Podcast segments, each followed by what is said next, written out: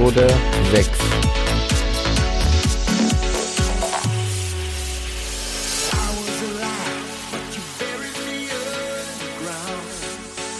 Mein Name ist Thomas.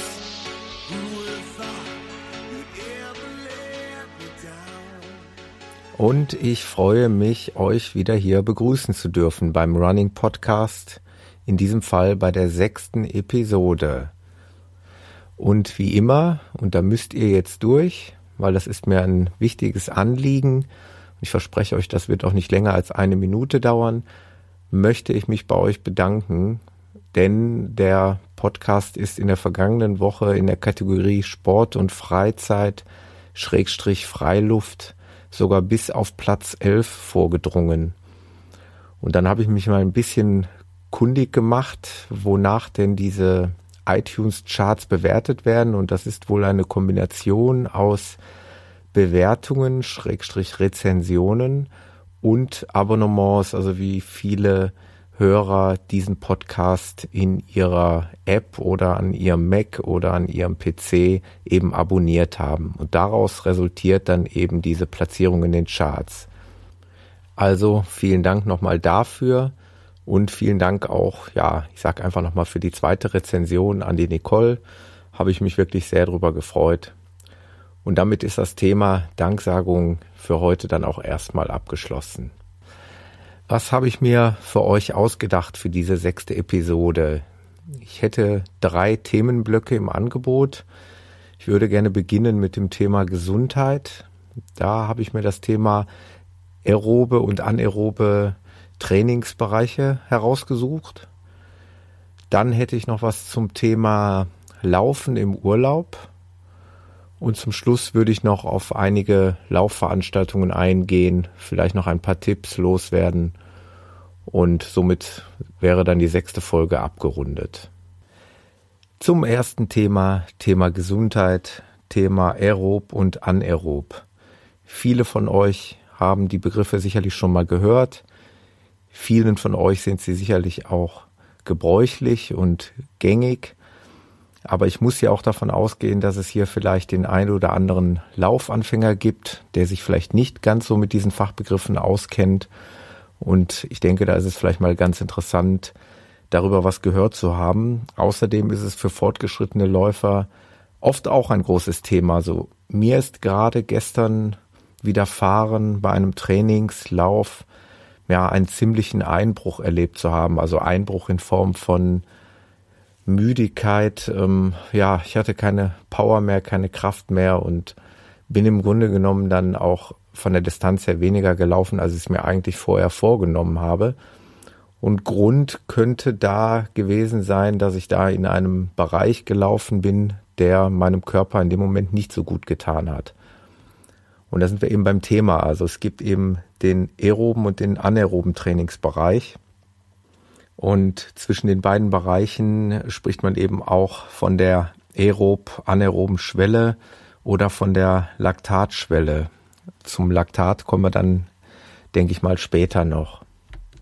Wenn wir uns äh, auf dieser Schwelle zwischen anaerob und aerob befinden, dann sind wir im Grunde genommen in einem, gerade so in einem Gleichgewicht zwischen Sauerstoffangebot und Sauerstoffverbrauch beziehungsweise ähm, Laktatbildung und Laktatabbau. Also genau in der Schwelle zum anaeroben und aeroben Bereich. Schauen wir uns mal zunächst den aeroben Trainingsbereich an. Hier spricht man eigentlich von einem Trainingsbereich, äh, wo die Herzfrequenz in der Regel unter 140 Schlägen pro Minute liegt. Das ist sicherlich bei, bei jedem anders, bei jedem Läufer, bei jedem Menschen, aber das ist so ein Richtwert. Und in diesem Trainingsbereich sieht es also so aus, dass zunächst mal hm, nur Kohlenhydrate verbrannt werden. Das sollte einem auch bewusst sein. Man redet da in der Regel von 20 bis 30 Minuten. Und wenn dann alle Kohlenhydrate, Speicher sozusagen äh, verbraucht sind, geht's an die Fettverbrennung. Die Fettverbrennung ist nur möglich mit ordentlich Sauerstoff und das ist eben nur in diesem aeroben Bereich möglich, eben Fett zu verbrennen. Wenn wir uns dagegen den anaeroben Trainingsbereich, also oberhalb dieser 140 Schläge pro Minute ansehen, ähm, dann zeichnet sich das dadurch aus, dass in der Regel nur noch Kohlenhydrate ähm, abgebaut werden, ohne den Verbrauch von Sauerstoff, denn der steht in dem Sinne nicht mehr so zur Verfügung.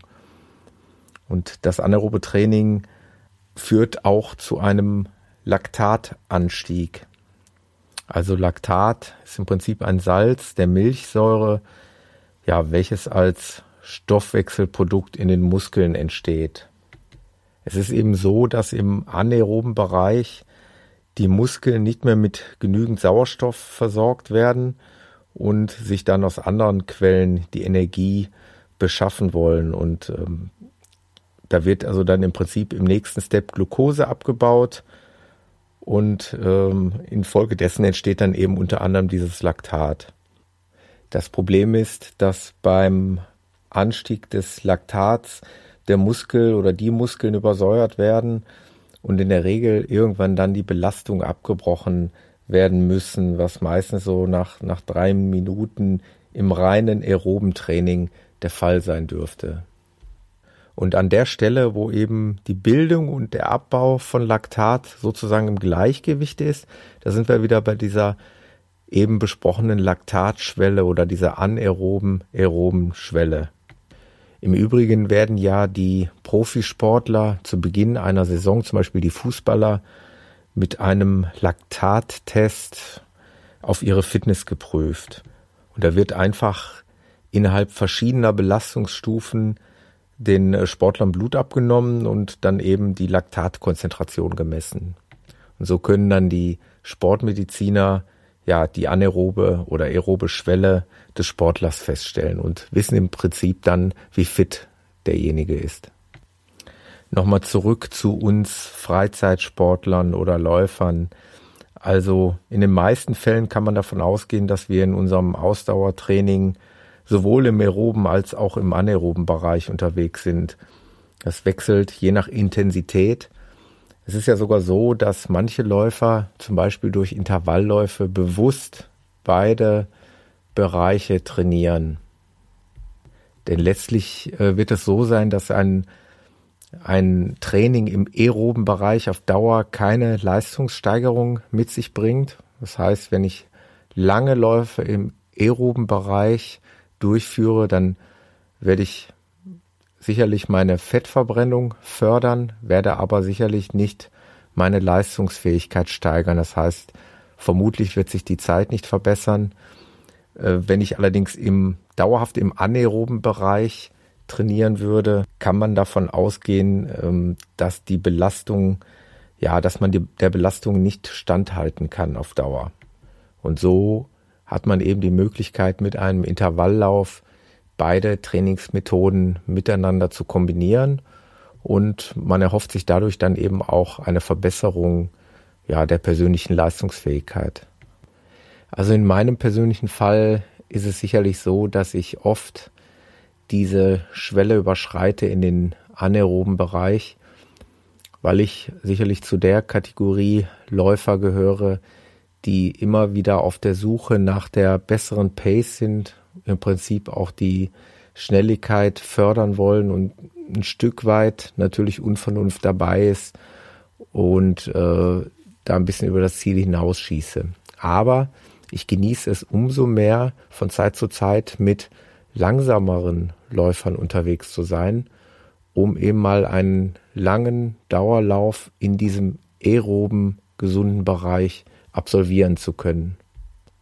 Also ganz klarer Tipp, auch mal mit den langsameren Läufern, vielleicht mit der Frau, wenn sie denn überhaupt langsamer ist, oder mit einem Freund, Bekannten, der vielleicht noch nicht so weit ist vom Trainingsstand, einen längeren Lauf absolvieren. Das ist sicherlich auch mal nicht schlecht und tut auch wirklich sehr, sehr gut. Also, ich hoffe, ich konnte euch das Thema anaerobe und aerobe Trainingszonen ein bisschen näher bringen und verständlich erklären und möchte dieses Thema dann ganz gerne abschließen. Als zweiten Themenblock hatte ich mir ja ausgesucht das Thema Laufen im Urlaub. Und vorweg gesagt, ich meine nicht nur unbedingt das Laufen im entfernten Urlaub, wenn man also verreist, sondern ich beziehe das auch auf Laufen im Urlaub, wenn man zu Hause bleibt, also Laufen in der freien Zeit. Denn auch dort kann man eine gewisse Art Veränderung hineinbringen. Aber zunächst zum Thema Laufen im Ausland, Laufen im Urlaub. Für viele von euch steht der Urlaub wahrscheinlich bevor und viele verreisen auch in andere Länder. Und da stellt sich ja oft die Frage, laufe ich denn im Urlaub oder laufe ich nicht? Gönne ich mir eine Auszeit oder gönne ich sie mir nicht? Ich habe da eine ganz klare Meinung zu. So habe ich es auch in den letzten Jahren praktiziert. Ich habe also meine Laufsachen immer mitgenommen. Der Vorteil an unserem Sport liegt ja ganz klar auf der Hand. Wir brauchen nicht viel zum Laufen. Wir brauchen ein Laufshirt, eine Laufhose und vielleicht das Sperrigste an allem, die Laufschuhe. Gegebenenfalls noch eine Uhr oder sonstige Accessoires. Eigentlich sollte man in jeder Art Urlaub diese Utensilien unterbringen können. In einem Pauschalurlaub die Schuhe in den Koffer zu kriegen, ist sicherlich eine kleine Herausforderung, sollte aber nicht unmöglich sein, ist mir eigentlich auch immer gelungen. Und wenn man zum Beispiel mit dem Auto verreist, dürfte das ohnehin kein Problem sein. Da dürfte immer Platz im Koffer sein. Denn warum sollte man im Urlaub auf seinen geliebten Sport verzichten? Im Urlaub hat man in der Regel ja die meiste Zeit zur Verfügung im Jahr, also die meiste Freizeit. Sicherlich möchte man die auch mit seiner Familie verbringen. Aber ich kann da mal aus meinem Nähkästchen plaudern. Ich habe es in der Regel immer so gehandhabt, dass ich an den jeweiligen Urlaubsorten ganz früh morgens laufen gewesen bin. Also wenn ich da an unsere Pauschalurlaube an der türkischen Riviera denke, habe ich das Nützliche mit dem Angenehmen verbunden, bin relativ früh aufgestanden, habe unsere Handtücher auf die entsprechenden Liegen gelegt. Ja, das macht der typisch Deutsche halt im Urlaub. Bin dann eben laufen gewesen. Nach dem Laufen habe ich noch schön den menschenleeren Pool genossen, noch ein paar Bahnen ausschwimmen und dann ja gemeinsam mit der Familie frühstücken und so den Tag beginnen. Der Tag ist so automatisch viel, viel länger und man kommt gleich frisch in den Tag hinein. Beim Thema türkische Riviera war es allerdings auch so, dass einem die Wahl genommen wurde, wann man läuft, denn bei Temperaturen jenseits der 40 Grad tagsüber, denke ich mal, wäre ein Laufen ähm, außerhalb der Morgenstunden eigentlich unangebracht gewesen. Insofern blieb mir eigentlich nur die Morgenzeit und ja, ich habe das immer sehr genossen. Man muss natürlich sehen, ob es an dem jeweiligen Urlaubsort auch geeignete Laufmöglichkeiten gibt. In der Regel gibt es ja Strandpromenaden, an denen man laufen kann. Ich denke mal, auf dem Sand, ich habe es mal versucht, ist nicht jedermanns Sache, meine ist es nicht. Ich brauche also schon den befestigten Untergrund. Also wie gesagt, geeignete Promenaden am Strand entlang wären schon ganz gut. Ansonsten müsste man eben innerorts laufen. Aber meistens zieht es uns Menschen ja irgendwie ans Wasser.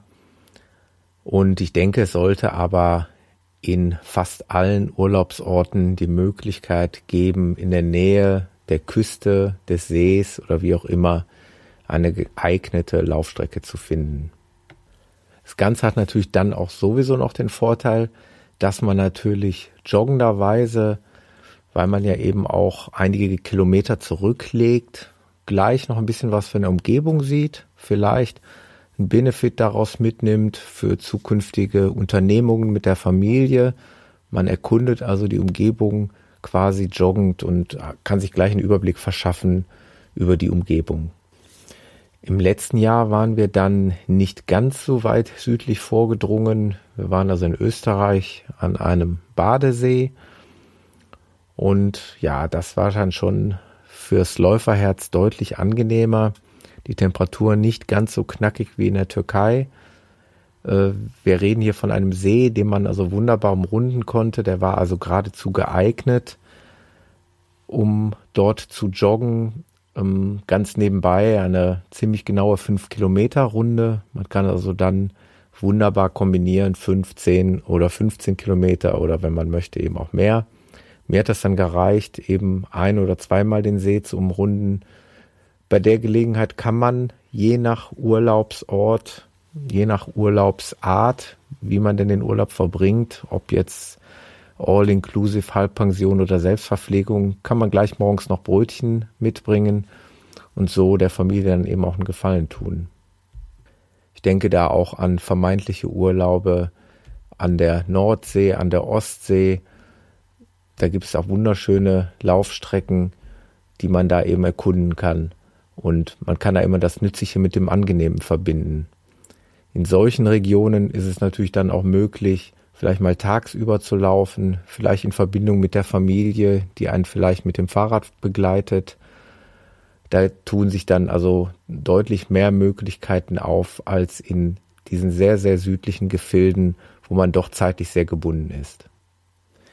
Sollte man nun den wohlverdienten Urlaub zu Hause verbringen, da habe ich eigentlich nur die Empfehlung, auch hier vielleicht mal aus der Regel ausbrechen, aus der Monotonie und vielleicht mal woanders hinfahren, vielleicht mal einen dieser vielen Naherholungsgebiete in Deutschland besuchen oder mal einen anderen See, den man noch nicht gesehen hat, vielleicht mal an einem Fluss, vielleicht mal zum Rhein, zum Main oder zur Mosel, je nachdem, wie weit das denn ist und dort vielleicht mal eine Laufstrecke in Angriff nehmen.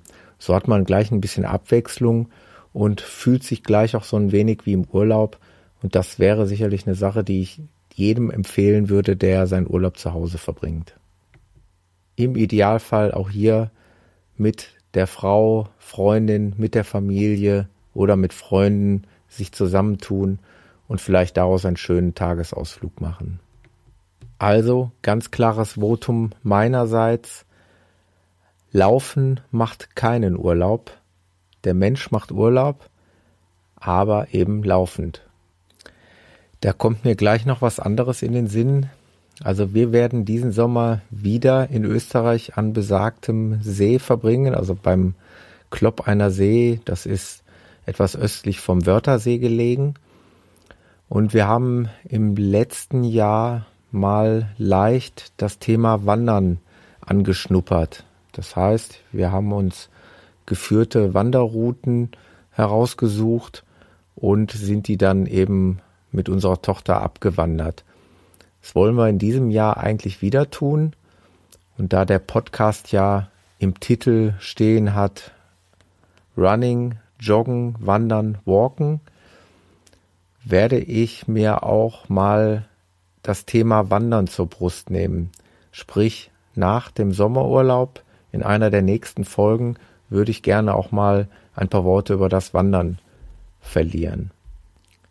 Da bin ich sicherlich nicht so bewandert drin, kleines Wortspielchen, aber äh, auch hier gibt es sicherlich viele spannende Themen, Thema Ausrüstung, Thema Routensuche, Thema Familie, die passende Route für die Familie zu finden und so weiter.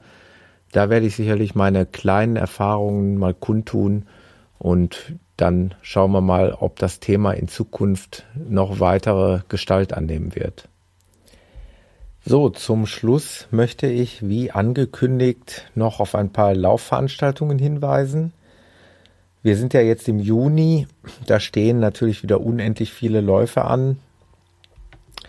Und ich orientiere mich da im Internet an der Seite von runnersworld.de, die zwar alle Läufe auflisten, aber nur einige Läufe mit dem Siegel Toplauf versehen. Und ich denke, das werden wahrscheinlich auch die interessantesten Läufe sein. Man merkt allerdings schon, dass wir jetzt in den Bereich des Hochsommers kommen, wo die großen Laufveranstaltungen erstmal wieder ein Stück weit zurückgehen. Viele kleine Laufevents. Also der erste, der auffällig ist und mit dem Siegel Toplauf versehen ist, an dem habe ich selber schon teilgenommen. Das ist der JP Morgan Corporate Challenge, welcher im eigentlichen Sinne eine Firmenlaufveranstaltung ist, findet in Frankfurt statt. Wie gesagt, es nehmen in der Regel ausschließlich Firmen mit ihren Mitarbeitern teil. Und in den Jahren, wo ich daran teilgenommen habe, handelte es sich um circa sage und schreibe 70.000 Läufer. Das heißt, die ganze Frankfurter Innenstadt, das ganze Bankenviertel war gesäumt von Läufern. In meinem Fall war es so, dass ich in der Startaufstellung stand und bei weitem kein Sichtkontakt äh, zur Startlinie hatte. Hat also aus der Ferne irgendwo den Start gehört und dann hat das so, ja, ich denke mal so 10 Minuten, 15 Minuten gedauert, bis man überhaupt mal in die Nähe der Startlinie kam.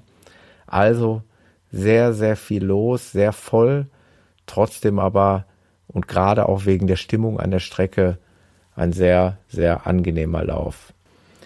Angezeigt hier wird mir auch am 14.06. ebenfalls in Frankfurt der Women's Run 2014 adressiert an die Damen unter uns. Also wirklich ein Lauf nur für Frauen.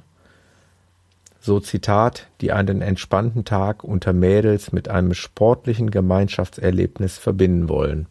Also an die Damen auf nach Frankfurt zum Women's Run. Thema Küste hatten wir ja eben schon. Da gibt es am 15.06.2014 den Gorch-Fock-Marathon Wilhelmshaven 2014. So wie ich das sehe und so wie es auch unter dem Bild steht, ist die Strecke der, des Gorch-Fock-Marathons durch die Nähe zum Wasser geprägt. Namensgeber natürlich die Gorch-Fock. Auch sehr interessant klingt der Nachtlauf Hamburg 2014 am 20.06. Da geht es wohl tatsächlich laut Insiderkreisen um den schönsten Lauf von Hamburg. Er freut sich immer größerer Beliebtheit. Im letzten Jahr haben wohl schon gut 6000 Läufer an diesem Laufevent teilgenommen. Und am 22.06 finden gleich zwei interessante Laufevents statt in meiner näheren Umgebung, also im Ruhrgebiet. Am einen Lauf nehme ich teil und der andere Lauf findet in meiner Heimatstadt statt. Und äh, teilnehmen werde ich an dem Color Run Dortmund 2014. Gehen wir also mit einer großen Lauftruppe an den Start handelt sich da im Prinzip eher um eine Spaßveranstaltung. Ich habe da noch nicht dran teilgenommen, aber diverse Bekannte aus meinem Läuferkreis haben das wohl getan und das ist wohl ein Riesenspaß, wo man sich eben mit Farbbeuteln ähm, beschmeißt und letztendlich ja steht dort mehr der Spaß im Vordergrund, denn das Laufen, denn es handelt sich wohl auch nur um eine 5 Kilometer Strecke. Am gleichen Tag findet in meiner Heimatstadt der Running Day Gelsenkirchen 2014 statt. An diesem Laufevent habe ich bereits auch schon teilgenommen. In der Regel nimmt man hier an einem Staffellauf teil, an einer 5 mal 5 Kilometer Staffel. Das Besondere an dem Lauf ist, dass sowohl Start als auch Ziel sich in der Feldins Arena befinden. Das ist also das Heimatstadion unseres beheimateten Fußballclubs Schalke 04. Und man läuft dann eben aus dem Stadion heraus ähm, um das Gebiet herum und dann hat man eben wieder diesen tollen Einlauf ins Stadion und ja, in der Regel ein Staffellauf. Es gibt aber mittlerweile auch wieder 10 Kilometer Läufe für Einzelstarter es gibt Bambini-Läufe, Kinderläufe und Schülerstaffeln. Also für jeden sollte da etwas dabei sein. Über diese Termine hinaus werde ich euch dann in einer der nächsten Folgen informieren, was anliegt. Und ich würde somit langsam zum Ende kommen der sechsten Ausgabe des Running Podcasts. Ihr kennt das ja, bitte, bitte, bitte liked meine Facebook-Seite running-podcast.de in Facebook. Ihr könnt auch gerne mal auf die Webseite kommen, running-podcast.de und ihr dürft mich gerne in iTunes bewerten. Darüber würde ich mich sehr freuen. Und ansonsten würde ich mich freuen, wenn ihr wieder dabei seid bei der siebten Ausgabe des Running Podcasts. Und bis dahin verbleibe ich mit anaeroben und aeroben sportlichen Grüßen. Euer Thomas.